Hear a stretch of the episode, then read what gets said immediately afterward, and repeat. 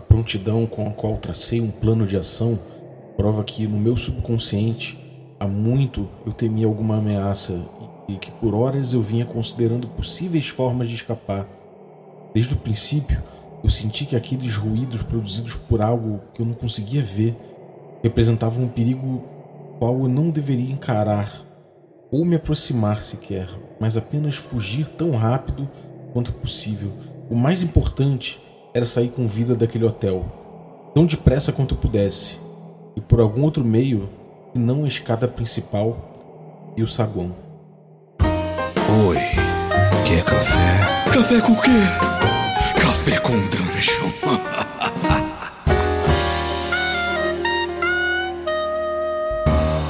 Bom dia, amigos do Regra da Casa. Estamos aqui para mais um Café com Dungeon na sua manhã. Muito RPG. Meu nome é Rafael Balbi. Eu estou aqui bebendo meu café apressadamente, bebendo ele enquanto corro. Eu não sei se eu corro mais, se eu, se eu bebo meu café, mas eu não posso deixar de lado uns goles aqui nesse café delicioso que eu estou bebendo enquanto fujo de uma ameaça cultista de Cthulhu aí, é, que é esse café Ovelha Negra. É muito bom, cara, é muito bom. É um café que eu bebo todo dia, você deve acompanhar aí. Então, se você quer beber um café delicioso como esse aí, da Ovelha Negra, pô, tá na hora de você dar essa chance aí pro café, cara. Você já bebe, pede mais aí que eu sei que tá acabando. então, entra lá em ovelhanegracafés.com.br e utiliza o cupom Dungeon Crawl, tudo maiúsculo. Você conhece alguém também que curte café e, pô, adora café, ama café, dá esse presente também que vale muito a pena, cara. É, tem sempre uma promoção, a promoção sai bem barato. É, tem outros, outros cafés também de várias qualidades diversas, sabores diversos, então você pode experimentar e utilizar nosso cupom. Se você quiser um cupom melhor ainda, você pode ir é, lá no Telegram perguntar qual é esse cupom, que é um cupom especial para assinante. Se você não é assinante e não tem acesso ao grupo de Telegram, picpay.me barra café com dungeon e ajude o podcast. Tá aí a dica. Você, além disso, além de ajudar o podcast, você ajuda a gente a bater metas. Inclusive uma meta que vai liberar esse podcast aqui semanal, né? É, esse podcast não, desculpa, esse quadro aqui do podcast, o HP Love Coffee. Mas vamos lá, apressadamente, vou voltar aqui para perseguição. Eu vou falar de perseguição em chamado de Cutulo. Esse perseguição que é um tema que, cara, a galera costuma deixar de lado, costuma achar uma coisa ruim do sistema, costuma achar uma coisa que é meio polêmica, é difícil você ver as pessoas usando. E a gente vai dar uma, uma lida aqui em como funciona para entender e depois a gente vai falar a respeito aqui. No caso, a gente e eu, né? Então, eu vou falar a respeito aqui do que eu acho desse sistema de perseguição da sétima edição do chamado de Cthulhu. É, bom, uma coisa que eu acho importante dizer sobre isso é que é natural que haja um sistema de que haja um sistema de perseguição no, no chamado de Cthulhu, né? Que isso não seja resolvido exatamente da mesma forma que as outras ações porque é um tropo comum, né? De você ver os personagens tendo que fugir, tendo que tomar medidas desesperadas perante o insólito, perante algo e pô, perante a fragilidade do próprio personagem, né? Sei lá, vem os cultistas bem armados e tal, e, e fanáticos, às vezes a fuga é a melhor opção mesmo, né? E isso é uma coisa normal. Então é importante que haja esse, esse, esse espaço de regras mais detalhado um pouco para esse tipo de coisa. Na minha cabeça, eu acho que sim não é essencial, né? Eu acho que passaria sem eu acho que as pessoas costumam passar sem porque o, o set de regras é um pouco complicado, como a gente vai ver. Então, assim, vamos começar do início, né? É, eu acabei de citar o, o Sombra de, de Innsmouth né, na abertura do episódio. É, existe esse tipo de coisa mesmo, né? Mas ele trata disso mecanicamente.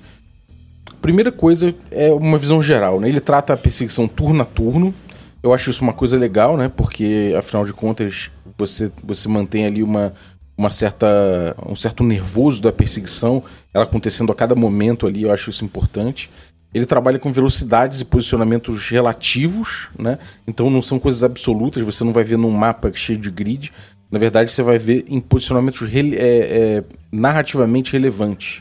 Ou seja, você vai ver quem está mais rápido, quem avança mais e quem ocupa mais posições dentro de uma, de uma relevância narrativa a partir do, dos locais que, que o grupo tá, que, o, que os envolvidos estão percorrendo.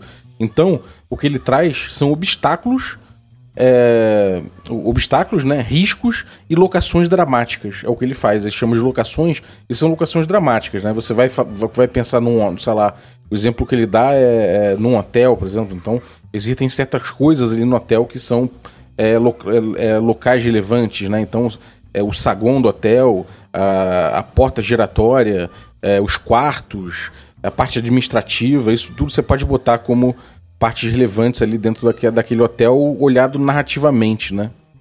É, além disso, você tem ações feitas durante a perseguição, que são coisas importantes no, no jogo. Por exemplo, um combate, um. Enfim.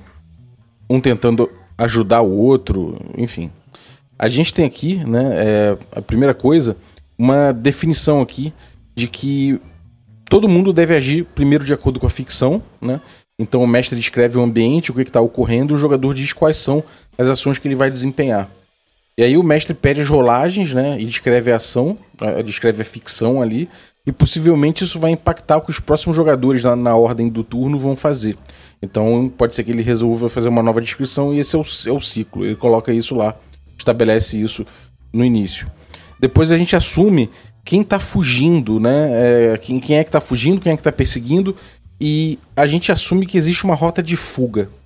Né? É, então você vai pegar um papel, né? Você pode fazer isso, fazer um setupzinho para você pensar que o jogo vai se passar numa rota de fuga específica. E isso é uma coisa, uma, uma coisa, uma coisa curiosa, né? Porque precisa de um certo conhecimento da área, né? Para você, é, para o jogador falar, bom, quero traçar determinada rota. Se você não, não descreveu essa rota, você vai precisar fazer um information dump, né? Você vai ter que passar uma torrente imensa de informação para cima do jogador, ele vai ter que pescar o que ele achar ali, que, o que ele conseguir, e traçar o plano dele sem ter muita noção do que, que aconteceu. Em cima de um, de um caminho específico, né? E isso é uma coisa que não me parece muito legal, né? Porque e eu acho que muita gente tem torce o nariz para isso, porque no final das contas, você, quando faz isso, você tá deixando de lado uma coisa que é muito comum, né? Uma. uma você tá sendo dissonante com uma característica muito clara das perseguições, que são as decisões de rota em cima da hora, né? Que, que são decisões extremas e que comunicam muito mais uma perseguição, o sentimento de uma perseguição na vida real do que isso, do que, do que essa coisa de você ter uma rota pré-definida. Né? Eu imagino que numa perseguição você ter uma rota já pré-definida que não leva em conta milhões de coisas que, que aconteçam no caminho é uma exceção. Né? É, você fala, pô, vou pegar aquele caminho X e aquilo lá vai acontecer perfeitamente, até porque ele está tomando é, narrativamente essa ideia do, das locações. Me parece pouco provável que, esse que, que tudo vá percorrer num caminho só. Né? Enfim, isso é uma crítica que já dá de cara para fazer. É, ele, ele fala né, que a função é criar drama através do jogo e não da simulação. Abstrações, ele cria abstrações nesse sentido, né? Que servem para personagens correndo, nadando, voando, veículos, serve para tudo. Então, a ideia é essa de, de um drama, né? De, de criar um drama através de, de jogo, né? Através de, de, de mecânicas, né? Não de uma simulação específica. Mas é isso. É, me parece que há uma, é, ele podia ser, ele podia ser menos dissonante em relação ao que é uma perseguição, é, o sentimento de uma perseguição, que são essas coisas de você decidir, né? Porra, tem um, um, caminhão parado aqui nesse beco, vou tentar fugir, vou tentar pegar uma escada, subir a lateral de um prédio, né? Essas decisões parece que conversam mais dramaticamente com o fato que eles estão tentando regular aqui. Mas, enfim, primeira coisa que você tem que fazer, eles colocam cinco etapas, né? A primeira coisa é decidir se há de fato uma perseguição essa perseguição pode ser natimorta, ela pode terminar logo na primeira etapa. Né? Depois a gente vai começar a usar o sistema de fato. A gente vai decidir posicionamento, a ordem e o número de ações que cada participante pode usar na perseguição. Depois a gente vai ter a terceira etapa, que é a movimentação em si. A gente vai entender o deslocamento relativo, os obstáculos e barreiras do caminho. Depois a gente vai ter o conflito, que são possíveis contatos ali entre o perseguidor e o perseguido, colisões de carro, ataques, coisas assim. E por fim, regras adicionais, regras complementares que você pode acoplar nesse esquema. A primeira coisa que a gente tem, então, são é essa, essa coisa de estabelecer a perseguição. Será que há perseguição de fato? Né? Será que cai no caso que na, no caso que o sistema trata? Então, do texto mesmo, ele fala que se o personagem fugitivo for for significante, é, significantemente mais rápido que o oponente, provável que ele escape. A perseguição terminará tão logo tenha começado. Basta um único teste para cada personagem, então será determinada a perseguição, podendo se enquadrar em uma das duas situações. A primeira, se o que foge é mais rápido, o guardião descreve como o perseguidor perde o perseguido de vista. Se, por outro lado, o perseguidor é mais rápido, o jogo começa com a perseguição no momento mais interessante, né, que é o ponto na, no, no, texto aqui, né, ele coloca aqui esse ponto mais interessante seria o ponto em que o perseguidor está começando a alcançar seu alvo. Então, todo mundo faz um teste de velocidade, né, que, é o, que é o seguinte: você pega e, e esse teste vai ajustar o movimento de cada participante, seja do personagem ou do veículo. Então você é, você tem o veículo ali que vai ser ajustado pela habilidade do motorista e o pedestre pela condição física dele. Então, o teste de, de constituição ou de dirigir automóveis. O sucesso não altera uh, o move do, do, do, personagem ou do carro, né, do, do, do, veículo. Se o teste tiver um sucesso extremo, né, todo mundo vai fazer o teste. Sem quem passou no, no, com sucesso extremo nesse teste vai ter mais um no move, né, durante a perseguição. E quem falhar vai ter menos um no move. E aí guarda, né? Você vai saber que, bom, para essa perseguição aqui, eu vou ter mais um, eu vou ter menos um no move, tá? E aí você vai comparar as velocidades. O fugitivo escapa se o move final dele for maior que o do perseguidor. Se o perseguidor vencer, aí você, você estabelece uma perseguição. Beleza, vai ter uma perseguição aqui. Né? É isso que o texto estava falando. E aí você começa a etapa 2. A etapa 2 é, é o início dessa perseguição. Né? O guardião ele conduz a narrativa até o ponto em que o perseguidor vai ficar a duas locações de distância atrás do perseguido.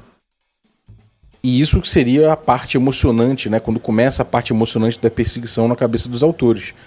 E aí a recomendação que ele dá é que você pode até diminuir para um a diferença inicial ali do número de locações de um para o outro mas que é para você não botar mais do que duas locações, porque provavelmente aqui vai, vai, vai ficar muito difícil dessa distância ser, ser comida, né? É, enfim, o que é uma locação exatamente? Locações são posições na perseguição. Então são abstrações, né? E não, não, não necessariamente espaços igualmente espaçados, né? igualmente estabelecidos, não são. São abstrações de espaço. Então elas dividem a perseguição em porções narrativas, né? Ele, aí dá o tal do exemplo do hotel, né? O, o, o, hotel, você pode botar aqui uma perseguição dentro do hotel, você pode ter várias locações, a porta giratória, o saguão lotado, escadas, elevadores, corredores, um resta o restaurante, a cozinha, o quarto, os escritórios. A perseguição pode passar por vários ambientes desse. Cada ambiente vai ser uma, uma locação, né? Se for num, num, num, lugar mais amplo, você pode botar que é a rua tal, aí depois vira na outra rua, pega um beco, sobe no prédio, enfim, você pode botar isso aí. São locais ali de na relevância narrativa, né? E não necessariamente uma simulação espaçada igualmente. A perseguição, então, é uma série de locações encadeadas, né? Então ele coloca que você tem que ter sempre que ter em vista onde cada personagem tá dentro dessa, dessas locações encadeadas. Dependendo da velocidade, os personagens podem se mover uma ou mais locuções por turno. A gente vai ver isso, né? E entre as locações, entre cada locação dessa, tem riscos e barreiras que podem diminuir o progresso de quem está envolvido ou pode dar dano também em quem está envolvido. E aí você vai acompanhar a perseguição da seguinte forma: você vai como se você desenhasse no papel uma linha com vários pontos separados entre si, e cada ponto desse é uma locação, né? E aí você pode botar ali, tipo, um token, você pode botar um, sei lá, uma fichinha, você pode botar um, uh, sei lá, você pode escrever, né? Onde, onde cada personagem tá nesses pontos aí. Para você começar nessa, nessa fase, ele fala para você colocar no primeiro ponto o perseguidor e dois pontos, duas locações à frente o perseguido, né? E aí você começa. É... A, a, a rodada de perseguição, né? Ela vai ser, vai ser resolvida na ordem de destreza. Quem tem destreza mais alta começa e vai botando para quem tem destreza menor. É... A rodada de combate e perseguição são intercambiáveis, a gente vai ver melhor isso. Mas de certa forma, se, se houver um empate entre a destreza, a, a destreza dos, dos, personagens, você pode fazer um teste resistido para ver quem age primeiro. É... você tem ali o que eles chamam de ação, ações de movimento. Elas são usadas para você se mover de uma locação para outra. Cada personagem ou veículo né, recebe uma ação de movimento mínima, né? Então você tem um mínimo ali de uma ação de movimento, mais a diferença entre o move do personagem mais rápido e o mais lento. O mais lento, então, ele tem sempre um ponto de movimento. Né? E alguém com move, é, com move 1 acima dele vai ter dois pontos. Se, se o, o, perseguidor tiver. É, se, quer dizer, se o mais rápido tiver dois moves acima do mais lento, então ele ganha mais três pontos, né? Três pontos de, de, de ações de movimento. Essas ações de movimento é o que você gasta para andar de uma locação para outra. Então, se você tem três pontos de, de três ações de movimento, você pode é, andar três pontos para frente. É, ele fala as ações uma rodada, né? É, você vai, você pode avançar na perseguição, como eu falei. Você pode iniciar um ataque usando perícias, né? Tipo lutar, arma de fogo ou dirigir mesmo. Você pode conjurar um feitiço. Você pode executar uma ação que exija tempo e talvez uma jogada de dados. Você pode também atrasar uma ação e esperar que a ação do outro personagem ocorra, se for o caso também. Você só não pode forçar jogada. E não existe forçar jogada como tem no resto do sistema. Não tem como você forçar uma jogada aqui no, no, no chamado de cultura durante a perseguição. Aí beleza, sabendo disso, né? Sabendo quantos pontos de movimento, quantas, quantas ações de, de, de movimento você tem, o que você pode fazer e a ordem da ação, a gente começa a movimentação em si. Né?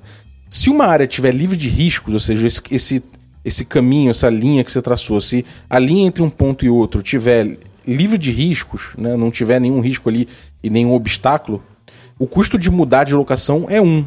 Né, é uma ação de movimento. Então, se você se não tiver, se tiver tudo livre, você pode gastar três ações de movimento e andar três locações. O mestre então vai descrever os riscos, né? Caso haja riscos, né? E vai dar oportunidade dos jogadores dizerem como eles vão lidar com, com esse risco. Então, é, os jogadores podem trocar ações de movimento para ganhar dados em testes de perícia quando eles forem enfrentar um risco, né? Então, vamos dizer que tem, sei lá, tem um, uma saraivada de tiros vindo do, da ponte, quando o grupo vai passar de carro debaixo da ponte, tem um grupo em cima ali atirando. Você pode dizer, bom, isso é um perigo, que pode dar dano no grupo. Então o grupo fala, ah, a gente vai tentar eu vou tentar andar em zigue-zague ali. Então cara, o mestre pode pedir para rolar uma perícia de direção, né? E, e aí uma falha no, no, teste, ele pode decidir ali quanto que vai ter de dano. Né? E pode acontecer também, dependendo do perigo, que haja uma, uma perda de um de três ações de movimento ali. Então, se o grupo tinha mais movimentos, ele, se o personagem tinha movimentos ali, ações de movimento, ele vai perder um de três ações de movimento. Enfim, o risco normalmente ele é registrado nos, nos, espaços entre as locações, né? Então nessa linha você pode botar que tem um risco ali. Você anota que tem esse risco. Pode ser também que haja um obstáculo, mas é, voltando para os riscos, a gente tem é, essa coisa do mestre, do, do guardião pedir as perícias né, de, é, adequadas, ela vai depender do posicionamento ficcional de quem estiver participando ali da, da perseguição e passar pelo risco. Então, o guardião especifica a perícia, né? E a lista de perícias para lidar com o risco. Né? Pode, ser que não seja uma apropriada, pode ser que tenha mais perícias apropriadas, o jogador pode negociar isso, e aí você vai chegar numa conclusão de que tem que fazer esse teste aqui. Aí tem os guias ali, né? Ele, ele tem uma, uma, tipo uma tabelinha ali com alguns, algumas alguns, uh, alguns parâmetros para você utilizar, né? Então você pode pedir, por exemplo, é, força para o grupo passar por um pedaço de lama, lama espessa, né? Pode pedir destreza se for para escalar cercas e muros e tal, né? É, ele também tem uma lista de riscos de exemplo para você utilizar, tipo um, um congestionamento no meio da rua para os carros, é, travessia de pedestres, animais na estrada, rochas caídas no meio, etc. Isso tudo fazem os riscos. Os riscos não necessariamente dão dano, mas podem simplesmente parar o grupo, né? E você tem barreiras que são diferentes. As barreiras elas bloqueiam o avanço. Elas, o, o, o, o lance delas é que elas bloqueiam um avanço dentro de uma locação para outra. E elas precisam ser superadas ou removidas de alguma forma, senão não dá para avançar. É tipo uma porta trancada, uma cerca alta, alguma coisa assim. O risco, ele pode dar dano, né, ameaçar e tal, mas a barreira atrapalha. Tem essa diferença aí que eu acho que é importante botar. E a gente consegue, uma vez ela superada, a gente pode prosseguir o caminho, senão não tem jeito. É, ele até coloca lá, né, no, outras formas de dano, né, para caso do, dos riscos, mas a barreira não tem isso. Você pode, você também vai utilizar perícias para superar essas barreiras, né? Bom, para cada, vamos supor que você tá usando o veículo para acelerar e quebrar uma barreira. Você vai tentar se chocar contra uma barreira. Os veículos eles causam um d10 de dano naquela barreira, né? É para cada ponto de corpo que o veículo tem. Então, se você não conseguir, inclusive se você não conseguir destruir aquela barreira com o dano que você fizesse, o, o veículo é destruído, né? Então é um risco grande. É, porém, se for destruída a barreira, o veículo sofre metade dos pontos de vida que aquela barreira tinha. Então ele vai se destruindo no meio do caminho. É, inclusive os restos das barreiras eles podem virar riscos. Isso é uma coisa interessante, né? Então, sei lá, de repente você, é, você tinha ali um, um tonéis de óleo. Você, algum, o grupo chegou lá e arrebentou com os tonéis de óleo. Eles explodiram, mas ficou aquele chão cheio de óleo ali que pode ser um problema pro grupo, para quem tá perseguindo, né? E isso dá uma, um dinamismo muito legal. Isso é uma coisa interessante que eu vejo aqui. É... Aí ele coloca alguns parâmetros também, tipo, uma parede de tijolos, ela tem 25 pontos de vida, uma árvore adulta, ela tem 50 pontos de vida. Então existem esses parâmetros para você levar em conta, né? Você tem o corpo dos veículos e um D10 de dano para cada, cada ponto de corpo. Então você tem esses parâmetros aí para você avaliar. É importante talvez você dar essa noção para os jogadores também, para eles não se é, para não ser uma coisa mal negociada na ficção, né? Tipo, você fala, porra, se eu soubesse que era uma árvore tão parruda assim, eu não tinha jogado o carro em cima, não sou louco. Achei que fosse uma árvore menor. Ou, pô, não sabia que esse bloqueio estava tão bem construído, né? Um bloqueio policial muito bem construído. Visivelmente, é, é, fica claro, né? Que ele não é, é, Que ele é mais parrudo do que um bloqueio mal feito com os cones ali, quaisquer. Então é importante você dizer pro jogador mais ou menos, pô, esse aqui é, é. Você pode até dizer numericamente, eu acho que não tem problema você dizer que é um bloqueio ali que, com, que, que tem sei lá, 15 pontos de vida, né? Pro jogador avaliar, bom, meu carro aqui, ele, ele dá 2 de 10 de dano, então beleza, vamos lá, vamos tentar, né? Eu acho que é importante porque isso informa a ficção de um jeito mais claro, né? É, mais, é melhor do que você falar, não, a barreira parece bem fraquinha, mas aí chega lá, não é tão fraquinha quanto o cara achou que fosse, né? É, eu acho que você, você, você não, não precisa ter um rigor de descrição tão claro, né? Tão evidente, né? É difícil ser, né? Que, que é uma, uma, uma, bela barreira policial, na sua opinião, né? Você vai descrever, tem fios e tem arames, não sei o, o quanto, né? O quantifique. A gente quantificando, às vezes a gente dialoga melhor dentro da ficção, estabelecendo esse, esse chão comum, né? Do sistema, do que simplesmente você tentando passar de forma precisa isso através de uma descrição que às vezes é difícil dar.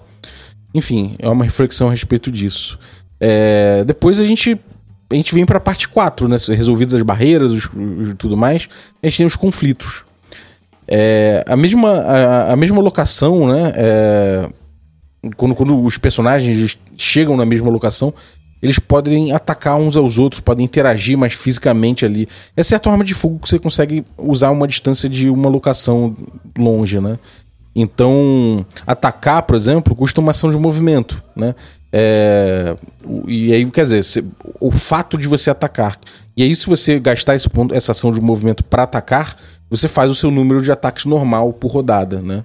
É um combate normal nesse ponto. Um personagem sempre deve poder realizar uma, uma reação, né? Que é uma esquiva ou um contra-ataque, independente dele ter ou não uma, uma ação de movimento restante. Os veículos eles dão um D10 de dano por ponto de corpo, que nem lá com os obstáculos. E cada 10 pontos de dano recebido, eles reduzem o corpo do veículo, né? É, o que restar abaixo de 10 pontos é ignorado.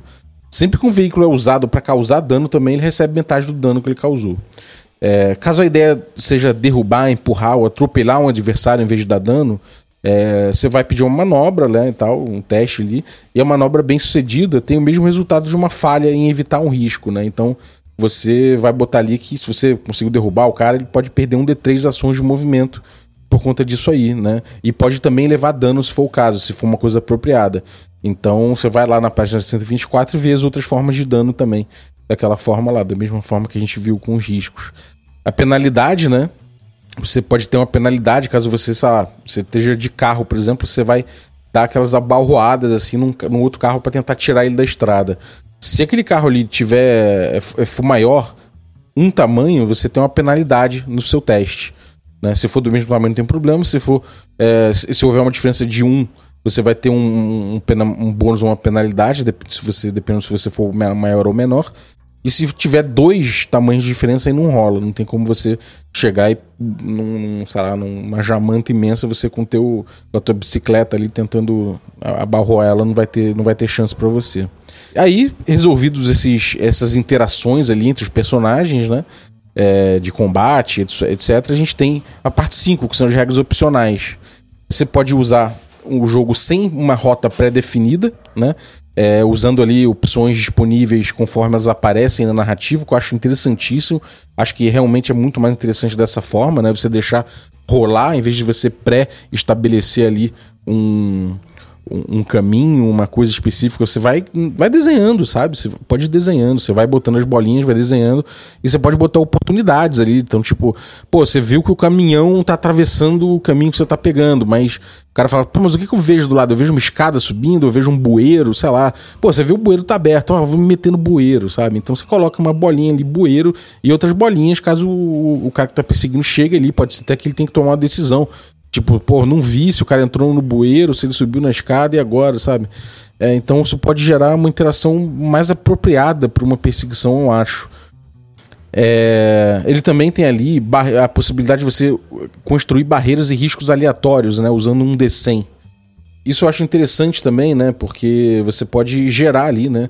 Um, umas coisas meio que on the fly, que eu acho que nesse ponto é, usar um gerador como esse pode ser interessante, porque afinal de contas é uma coisa mais caótica, é um negócio que, que a aleatoriedade é importante, né? É, essa coisa de você estar tá andando de bicicleta numa rua, numa rua apertada e de repente estaciona um carro na, na frente, vê na contramão uma moto, sabe? Esse tipo de coisa assim.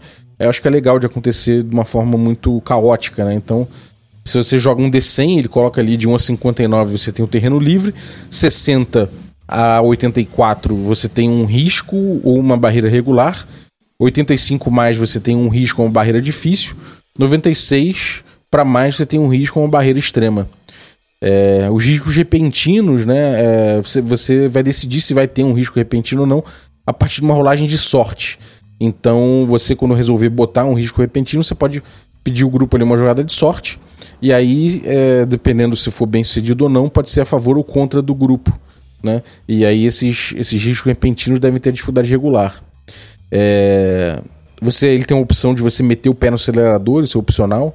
Se você permitir isso, é, você pode falar, bom, o carro ele não anda tão mais um, com uma pessoa normal, né? Ele coloca aqui pela velocidade de default dele. Mas se você quiser meter o pé na tábua, você consegue fazer com que o carro ande de duas a cinco locações naquela rodada, gastando apenas uma ação de movimento, né? E o, o, lance é, quanto mais rápido você tá, mais risco você tá assumindo.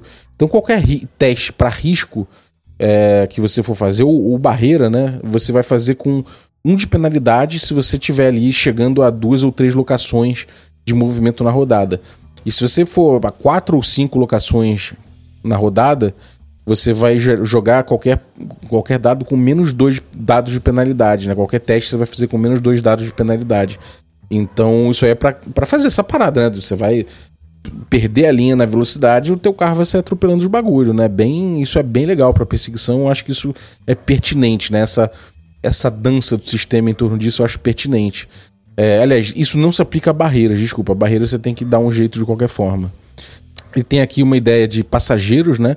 Então, se você tiver num veículo, os passageiros do veículo, eles podem agir também na ordem de destreza que tiver lá. Se estiverem ajudando você, o, motorista a se localizar ou ajudando ele com alguma coisa, você, você pode dar. É, você pode dar dado é, a mais para ele ali, né? De, de avanço e tal. Ou ele pode ter, de repente, uma penalidade que você esteja enfrentando, ele pode é, ajudar a tirar essa penalidade. Você pode ter mais participantes também né, na, na perseguição.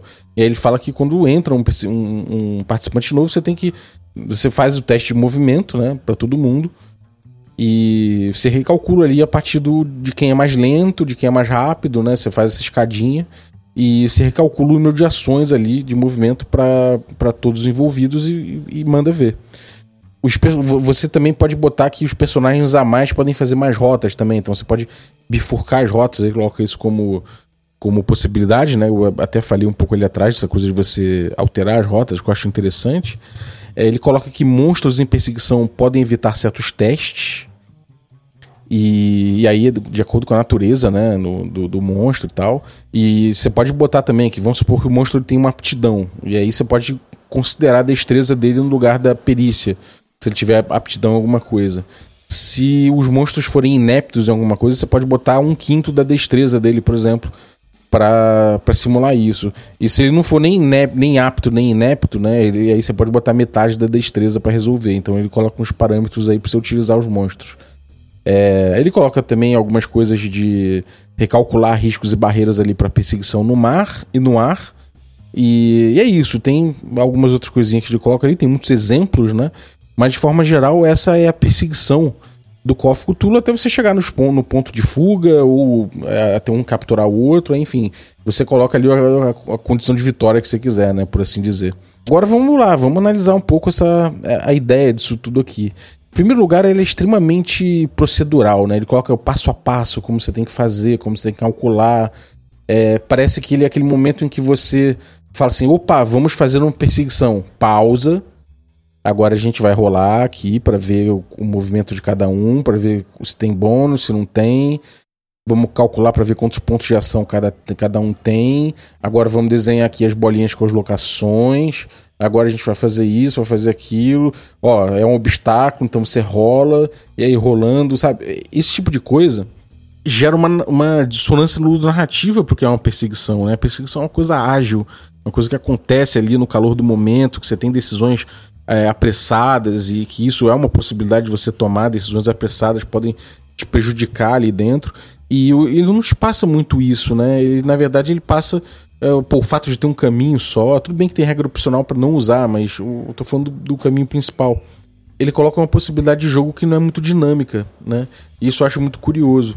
Fica esse bump, né? Fica esse bump aí no, no, no sistema, né? Você não, não tem uma fluidez muito interessante com esse jogo. É, outra coisa que eu acho interessante disso, né, desse, desse sistema aí todo, é que ele fica, ele fica, ele fica querendo categorizar e abstrair o que, que é um, um uma, uma, um risco, o que, que é uma barreira. É, e na verdade não precisava, né? É só você deixar que, que você mexesse com isso, que você trabalhasse isso normalmente como uma, um desafio do jogo em cima daquilo, né? Eu não vejo por que você diferenciar tanto a, esse momento do jogo do resto do jogo. É um pouco como o D&D faz com combate, né? D&D quinta edição, enfim, terceira edição. Ele separa muito o momento do combate, né? É, do resto do jogo. Isso é uma coisa que não é muito interessante, a meu ver, no, no, no ponto da perseguição. Ela devia fluir mais fácil.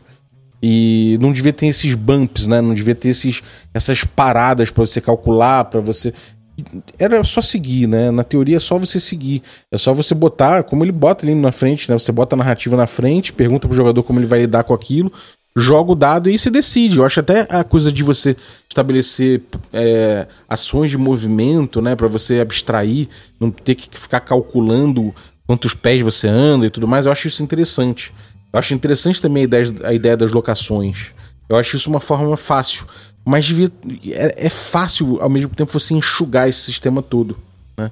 É, eu, sendo guardião aqui com essa perseguição do, do Call Cthulhu na sétima edição, provavelmente o que eu faria é justamente pegar a ideia de você ter obstáculos, né? Ou, ou, é, ou riscos no meio, né? Mas sem categorizar necessariamente, mas simplesmente botar ali arbitrar de acordo com, com, essas, com, essas, com esses, essas ocorrências no meio do caminho, né?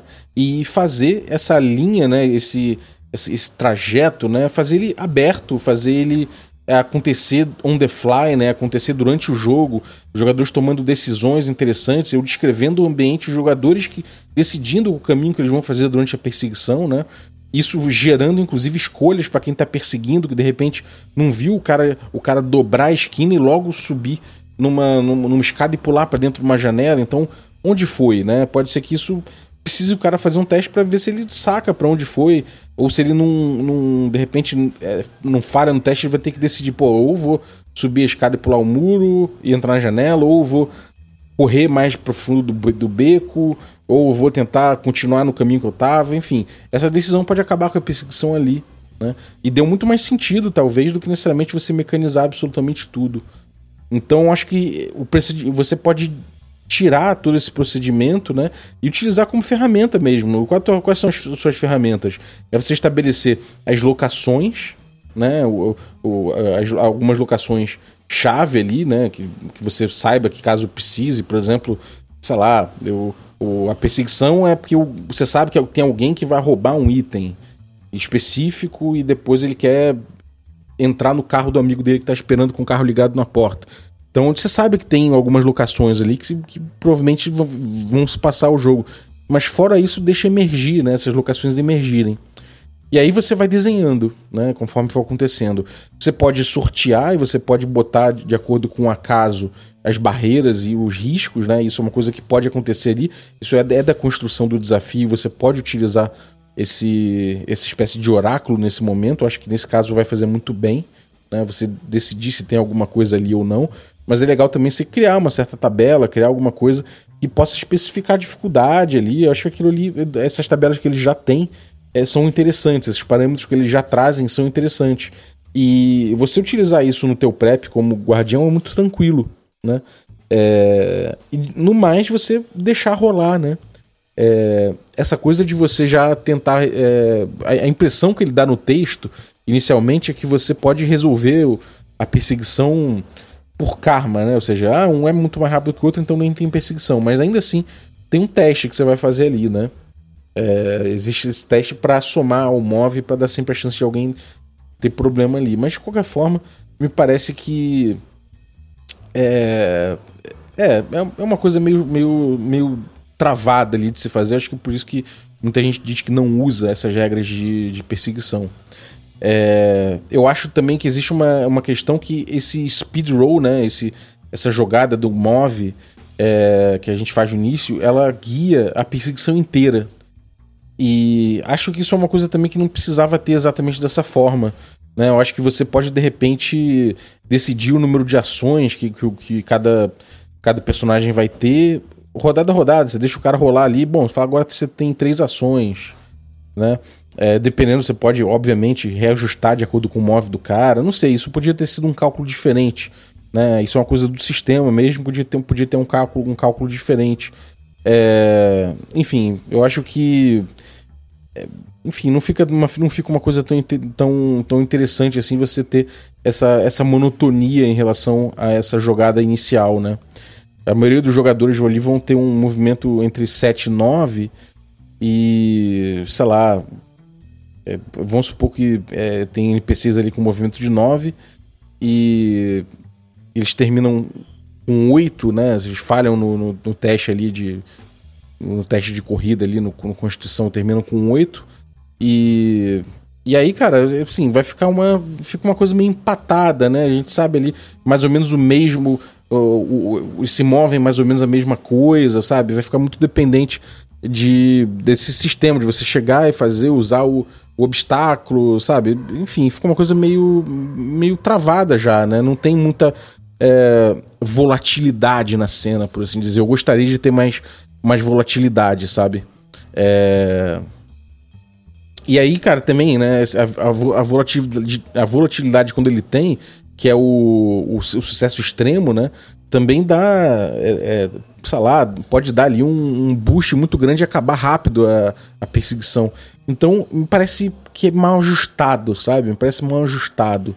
É, eu, eu, li uma resenha sobre isso também, falando sobre esse ajuste aí, e eu concordei plenamente. Eu acho que precisava de um pouco mais de, de volatilidade, mas uma volatilidade melhor controlada, uma coisa que que instigasse né, esse jogo, que botasse esse momento do jogo um pouco mais um pouco mais interessante ali de sistema mesmo, né, de cálculo do sistema, de probabilidade ali. Enfim, eu acho que tem uma coisa ali também que quando você coloca mais personagens envolvidos, né? É, você coloca mais de dois ali, você você também tem você tem problemas ali, né? O, o cara que você se baseia pelo cara mais lento. Quando você coloca mais gente ali, você vai fazendo mais uma hierarquia de, de, de rapidez, né? E aí, dependendo do que for, os personagens que são que, que são mais. Vamos supor, os personagens são mais rápidos, tem um, um NPC que tá no meio e o, o mais lento é um, um personagem do jogador. É, isso já definiu bastante o jogo, né? Eu acho que isso aí já definiu bastante qual vai ser o esquema né, do, do jogo aí, qual vai ser o, qual vai ser a sequência dessa perseguição. Então, também essa coisa de ser relativo, é, de ser sempre um relativo ao outro, acho que não precisava ser.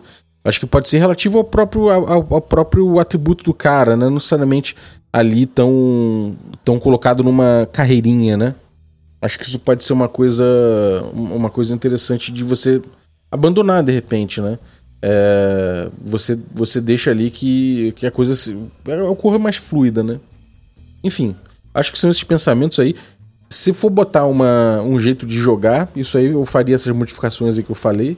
É, eu tentaria tirar esses. Todas essas etapas, esse procedural. Tentaria racionalizar um pouquinho, né? Medir um pouco, fazer uma sintonia fina nesse, nesses pontos de. Nessa, nesses, nessas ações de movimento.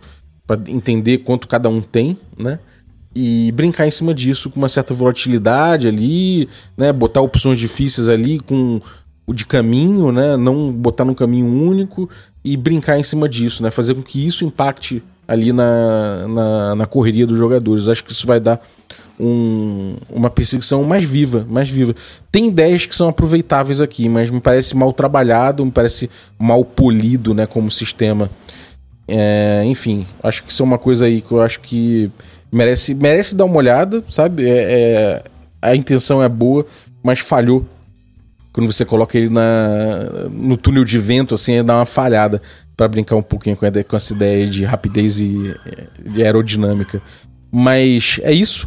Espero que vocês tenham curtido o HP Love Coffee dessa semana. É, no próximo, de repente, a gente já tem aí. É, já consigo me organizar aí para gravar de novo com a nossa guardiã, que, pô, que é quem faz os melhores cafés aqui dentro desse, desse quadro do nosso HP Love Coffee, nossa guardiã ali no Terume. Mas é, vai ser mais um episódio, então mais um HP Love Coffee para conta. Espero que você tenha curtido. É, nosso assinante Café Expresso, muito obrigado pelo apoio de vocês, cambada. Valeuzaço mesmo. Queria agradecer aqui especificamente o Sérgio Torlai Pereira pelo seu apoio. Agradecer também os nossos assinantes Café com Creme. E aí, dentre eles, eu vou agradecer aí o, o Leonardo de Andrade Castilho. Muito obrigado pelo teu apoio, cara.